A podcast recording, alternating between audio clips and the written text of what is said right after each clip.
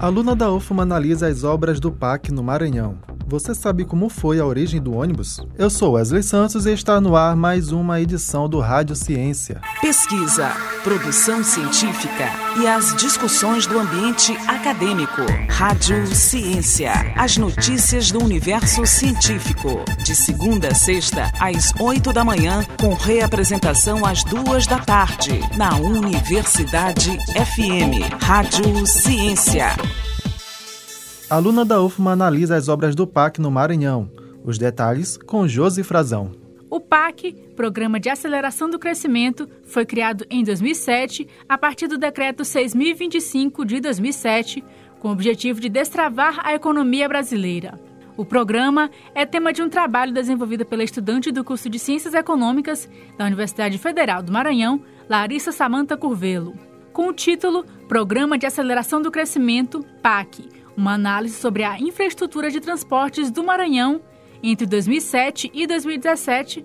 O objetivo é analisar a infraestrutura de transportes com foco nas políticas públicas. O trabalho visa identificar a importância é, e os limites dos investimentos públicos para a expansão e, e, a operação da malha rodoviária no Estado, além de, de identificar a presença do, do Estado e o seu papel como um investidor público, né? Dentro do, da ideia de rodovias e da matriz de transporte. Também visa apresentar o Estado como contribuinte e como fomentador de desenvolvimento e crescimento econômico.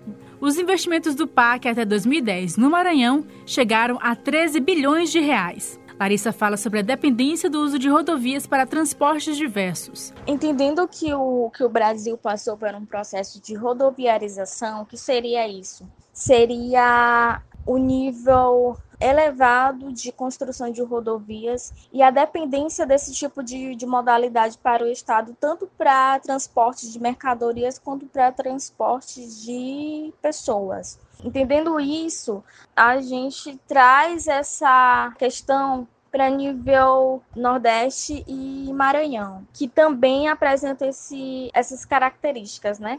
A demanda de maior investimentos dentre todas as regiões do país é do Nordeste, que também apresenta maior extensão de malha federal. A região Nordeste é a terceira região em que recebe o nível de, de investimentos previsto pelo PAC ou seja, ela se posiciona na terceira, no terceiro ponto a receber os investimentos. O que a gente observa é que os investimentos do PAC foram importantes para que se desse atenção a este setor. Porém, ele não foi suficiente para diminuir a demanda e o déficit infraestrutural dentro do Estado. Uma das observações da pesquisadora é que os investimentos feitos nas rodovias não pavimentadas não foram suficientes para suprir demandas.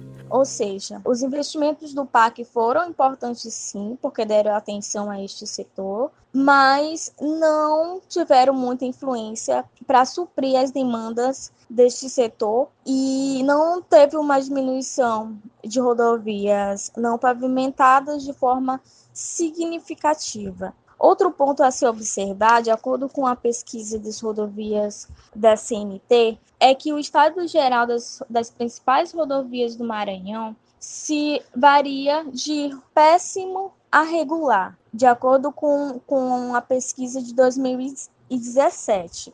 O estudo também abordou a BR-135 em diversos municípios maranhenses. Observando as condições da BR-135 e alguns critérios de análise, como a pavimento, sinalização e geometria, é, entendeu-se que em 2007 a 2017 o estado dessa rodovia variou de ruim para regular. O único ponto em que a, a rodovia se apresentou em estado bom foi na questão da pavimentação, que foi a partir do, de 2010. Os recursos também foram utilizados na melhoria de outras rodovias maranhenses, como a BR-010, a pavimentação na BR-226, duplicação da BR-135 nos trechos Bacabeira Miranda do Norte e Estiva Bacabeira, além de outras que estão em licitação. As observações foram feitas a partir de relatórios do PAC sobre investimentos do Maranhão. O O estudo resultou da monografia apresentada pela estudante junto ao curso de Ciências Econômicas. Josi Frazão, Jornalismo Universidade FM. Tome ciência. E a origem do ônibus, você sabe como foi? Até o século XVII, a condução das pessoas na cidade era feita a pé, montado em animal ou através de carruagem.